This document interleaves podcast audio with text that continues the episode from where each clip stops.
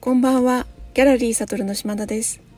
東京都武蔵野市吉祥寺にあるギャラリーサトルに関する美術情報を配信しています。毎週金曜日午後6時にアーティストやギャラリーの活動、美術にまつわる様々なお話をお伝えしています。谷光雄展が無事に終わりました。日曜日に終了いたしました。たくさんの方が見に来てくださいました。画廊始まって12を争うくらいのあの来廊者の数でしたね。まあ、ギャラリーに毎回来て見てくれる方はもちろんですけれどもあの美術館の館長さんとか学芸員さんも何人かいらっしゃいましたし多くは古くからのご友人ご近所の方そういった方がかなり多く来てくださいました。あのお住まいの周辺の方々にもとてもあの人気があるみたいでしたね。はい。谷さんの最新作を多くの方に見ていただけたっていうことも嬉しかったですしあの谷さんの作品を知らない方も興味深く見ていただいたりしてすごく良かったなと思います。で吉祥寺美術館の谷さんのの個展を企画した重野さんは本当にあの何度も足を運んでいただきましてで、えーと今回のためにまたあの文章を寄せてくださってそれをあの配布資料としてあのいらっしゃった方にお渡ししたんですけれどもそれもとても評判が良くて会期中に谷さんと重野さんの対談をちょっとお願いしたんですけれどもそれも快く引き受けてくださって、まあ、38分ぐらいなんですけれどもそんなに長時間ではないんですけれどもあの谷さんの作品のもうなんか要点をすごく引き出してくださったりとかあと重野さんならではのこう視点みたいなものもあのお話ししてくださったりしてとても聞き応えのある内容になったと思います。で谷さんもあの重野さんだからこそこう信頼してお話ができたのかなっていうなんかそういうこうお二人のなんか信頼関係の厚さみたいなそういうのもこうにじみ出てくるような対談だったなと思ってすごくもしかしたらお忙しい中無理なお願いだったかもしれないんですけれどもあのいいいい記録が残せたななんてちょっと自負してるところです。谷さんの最新作っていうのはこのグレーの作品なんですけどもこのグレーっていうのがこの最初からグレーで作るんではなくて画面の中でこうグレーになっていくっていうのがライブ感がありますしその串の動きによって濃淡が違ってきたりあのどなたかお客様も言ってらしたんですけれどもの何かスピード感のようなものを感じるっておっしゃっている方もいてで私はあのすごく音楽を感じるなと思って展示作業の動画を作る時にいつもアーティストの方に普段どんな音楽を聴くかっていうのを伺ってでそれに近いような音楽をあの BGM としてつけるんですけれどもで谷さんはどんな音楽を聴くんですかって聞いたら私はジャズですっていうふうにおっしゃってオスカー・ピーターソンなんかいいよって教えてくださって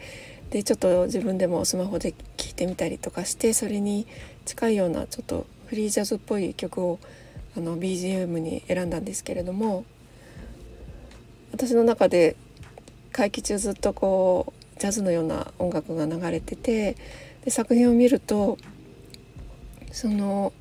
節目の筋とあと一番手前に置かれている青とか黒の赤もありましたけどそういう線だったりあの形だったりがなんかこう左から右へ右から左へちょっと流れていくようなそんな印象もあってすごく音楽を感じるなぁなんて個人的に思って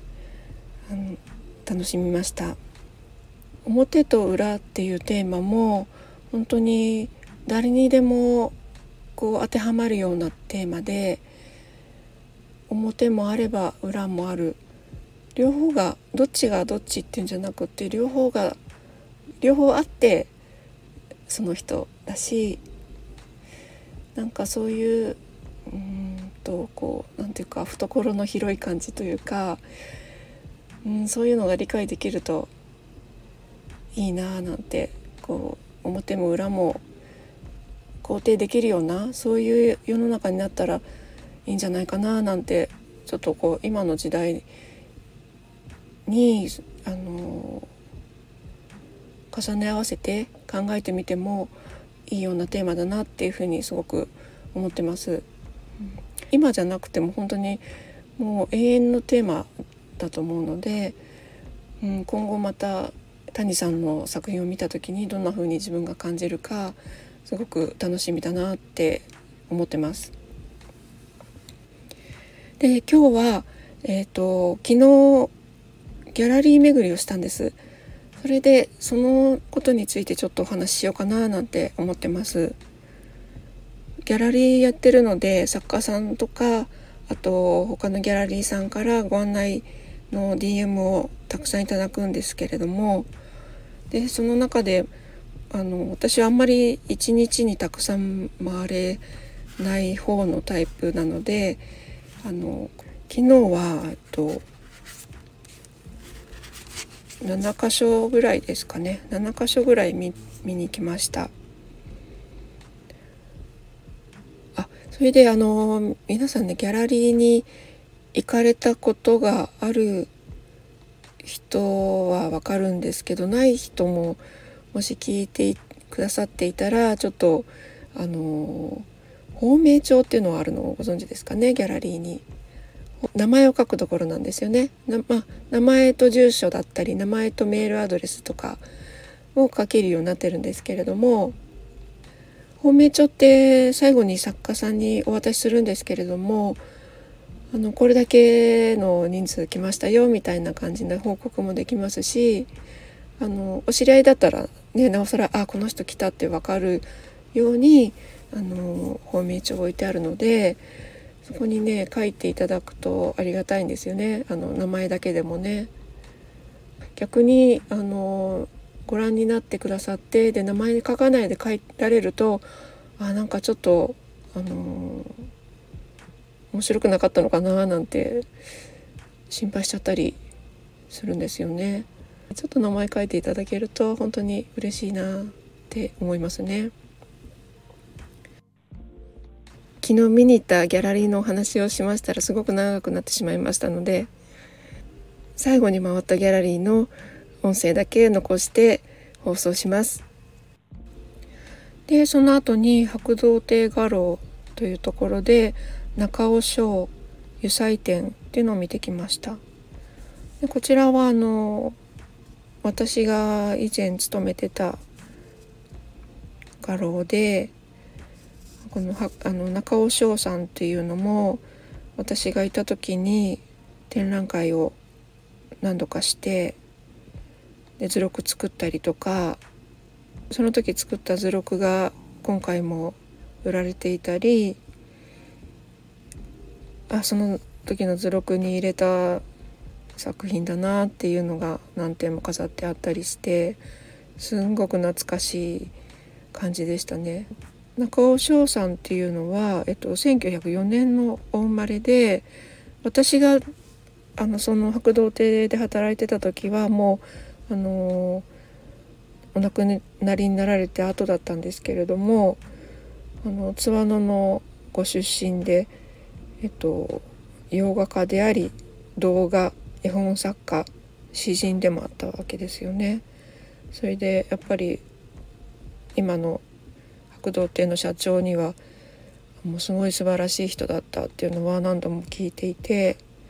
お会いしたかったなと思うんですけど、まあ、日本動画会とか創立したりとか子どものための絵っていうのを力入れてた方ですね。で津和野に森宿美術館っていうのがあってそこに作品が結構収まってます。あと練馬区立美術館にも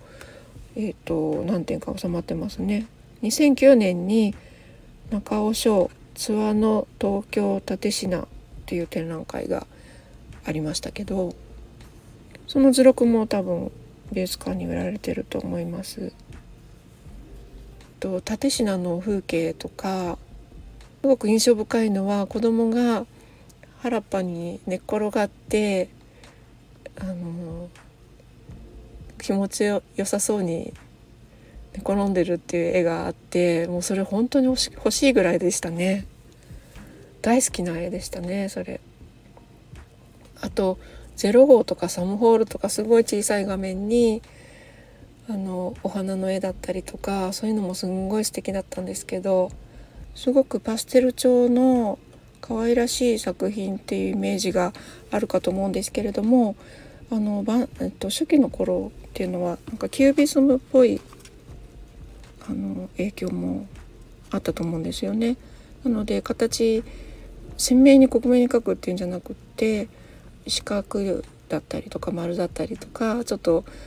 あの省略されたような形でお花を描いたりっていうのはそれがまた素敵なんですよね。でそのぱり印象深いのはグリーンの色と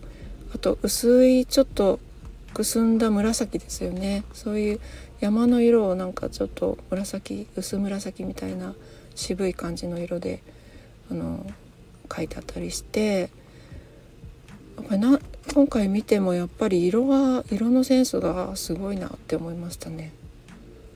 白土亭の社長が昔よく言ってたのは目が現れるようだってよく言ってらっしゃって今回それを思い出して本当に目が現れるようだなと思ってこれは本当にあのもういい絵だなとしか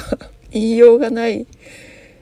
ですよねこういう作家がやっぱりいるんだなっていうふうに思いましたね。もうこの展示は11月7日までやってるのでもし行ける方がいたら是非見てほしいですね。あの次の展覧会は11月11日からあの川村今彦さんっていう、えっと、結晶油の釉薬を使って器を作られる方なんですけどもちょっと展覧会先になりますのでまた、えっと、川村さんの作品のお話をしたりとかそのお話とかもしたいと思います。はい、本日は長くなりましたが以上です。では良い週末をお過ごしください。ありがとうございました。